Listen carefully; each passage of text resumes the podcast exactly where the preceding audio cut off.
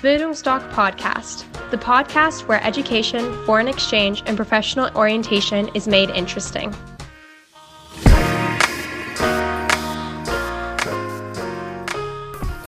Bildungsdoc Podcast, the podcast where education, foreign exchange, and professional orientation is made interesting.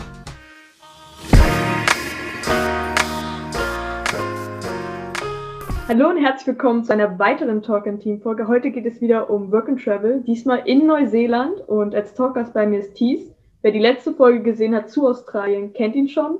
Er ist von Praktikawelten, unserer Partnerorganisation für Work and Travel und Freiwilligenarbeit im Ausland. Und ich würde sagen, du sagst noch mal kurz was zu dir und dann starten wir mit den Fragen. Ja, danke Anja. Ähm, ich bin Thies von Praktikerwelten. Ähm, ich war selber mit Praktikerwelten 2015 bis 2016 in Neuseeland und Australien unterwegs spreche also wirklich die meiste Zeit von meinen eigenen Erfahrungen. Und genau, bin happy, dass ich heute hier sein darf. Genau, dann würde ich sagen, starten wir wie in der letzten Folge erstmal mit der Vorbereitung. Was kann mir Praktikerwelten denn so bieten? Genau, also ich glaube, ähm, wie ich das auch schon in den letzten Folgen gesagt habe, das Allerwichtigste ist erst einmal, dass wir als eure Reiseexperten vor, während und nach eurer Reise für euch da sind. Ähm, ich werde also wirklich mit euch tief in die Reiseplanung gehen ähm, und erstmal, und das ist, glaube ich, der erste Punkt, mit eurer Idee ins Work and Travel zu starten, anfangen. Ja, also ihr sagt mir erstmal, ja, was sind eure Ideen, was sind eure Vorstellungen und funktioniert das? Und dann würden wir eben Step by Step ähm, in eure konkrete Reiseplanung gehen. Und ähm, das Wichtigste hier, gerade am Anfang und auch eure Eintrittskarte für Work and Travel, ist das sogenannte Working Holiday Visum. Das gibt es für Neuseeland, Australien und Kanada. Und äh, das wäre eben auch der allererste Start mit uns, dass ihr nach eurer Anmeldung eine Visumshilfestellung bekommt, die euch wirklich ganz klare äh, Linie vorgibt, wie ihr an dieses Visum gelangt. Genau, wie sieht es denn so aus mit der betreuten Woche in Neuseeland?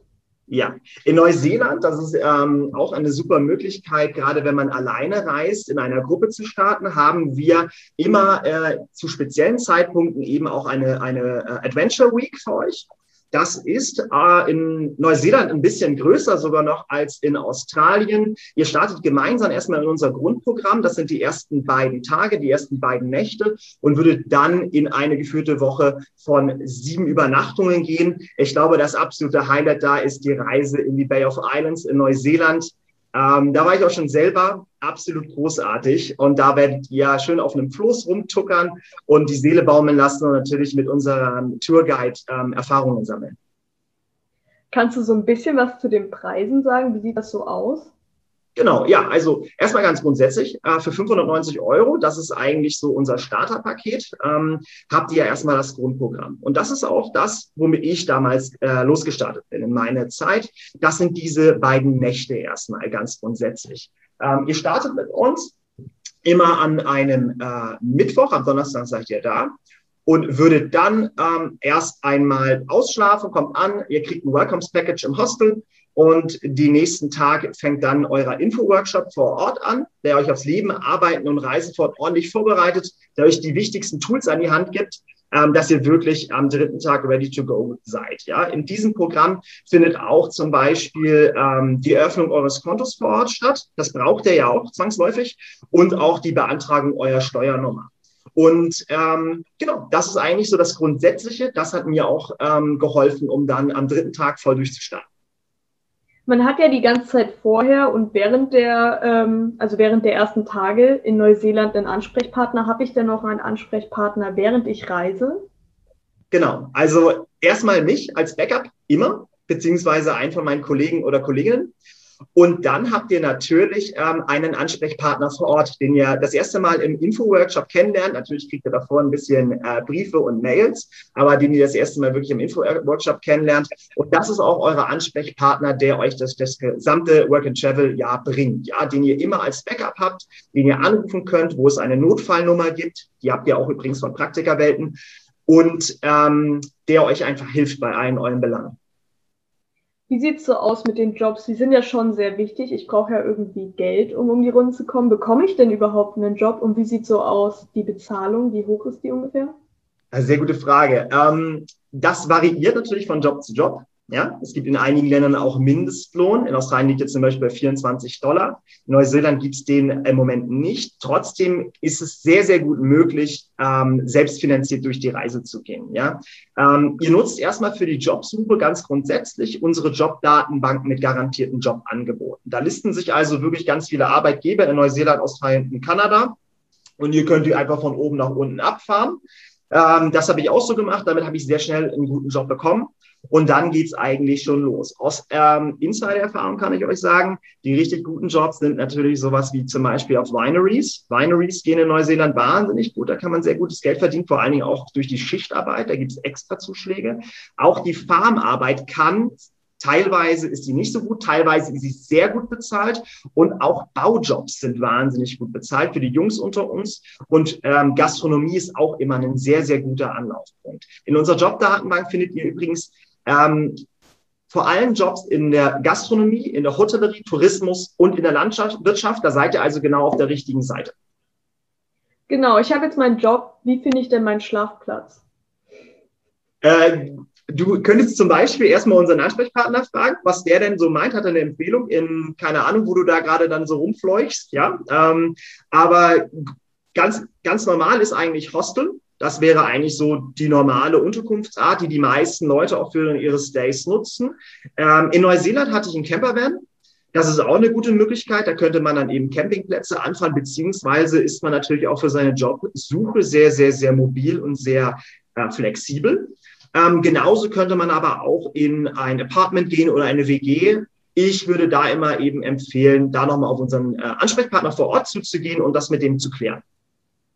Genau, du hast schon ein bisschen über dein Auto gesprochen. Lohnt sich denn der Autokauf und wann sollte ich mir ein Auto kaufen? Genau.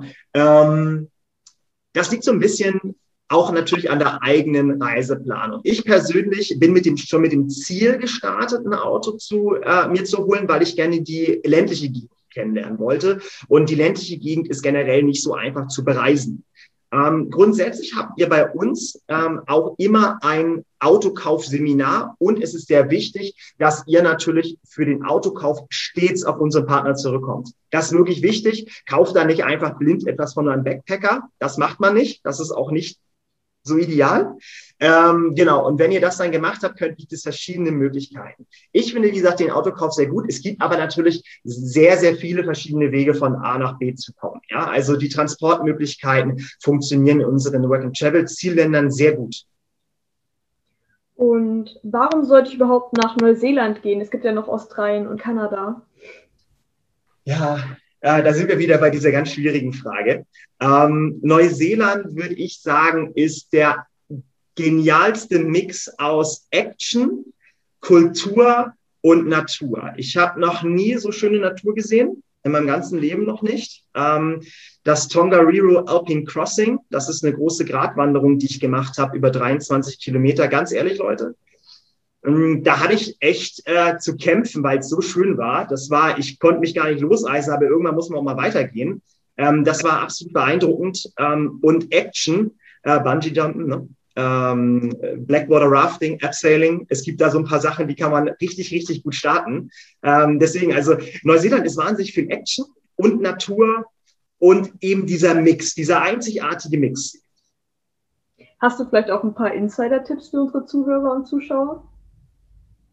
Ja, habe ich auch. Also ich kann euch die ähm, Campingplätze rund um Rotorua sehr gut empfehlen. Rotorua liegt auf der Nordinsel äh, und ist bestimmt durch eine sehr starke Plattentektonik. Äh, das bedeutet, die Maoris und Einheimischen vor Ort kochen im Boden und äh, die Hostels und auch die Campingplätze rund um Rotorua haben so heiße Thermalquellen. Und das ist sehr, sehr nice. Da einfach ein bisschen chillen, und sich äh, die ganze Hobbit-Gegend angucken, weil da ist auch dieser ganze große Herr der Ringe Hobbit-Spot. Genau, und die letzte und wichtigste Frage, ist eine Last-Minute-Buchung denn möglich bei Neuseeland?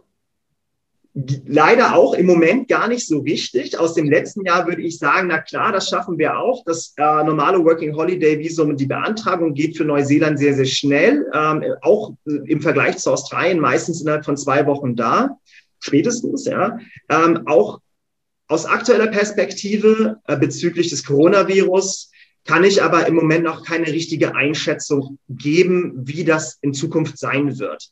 Da müssten wir wirklich erstmal die ganz normalen regulären Anmeldungen durchlaufen lassen, die Teilnehmer starten lassen.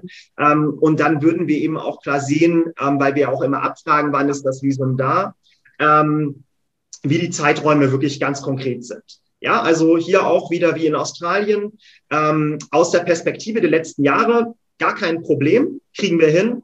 Aus ganz, ganz ähm, zeitnaher ähm, Perspektive aufgrund des Coronavirus eben aber noch keine hundertprozentige Einschätzung. Okay, dann vielen Dank, dass du da warst als Talkers und uns da so aufgeklärt hast. Ich würde mich dann auch schon verabschieden von dir sowie von unseren Zuhörern und Zuschauern. Vielen Dank, Anja. War schön, hier zu sein.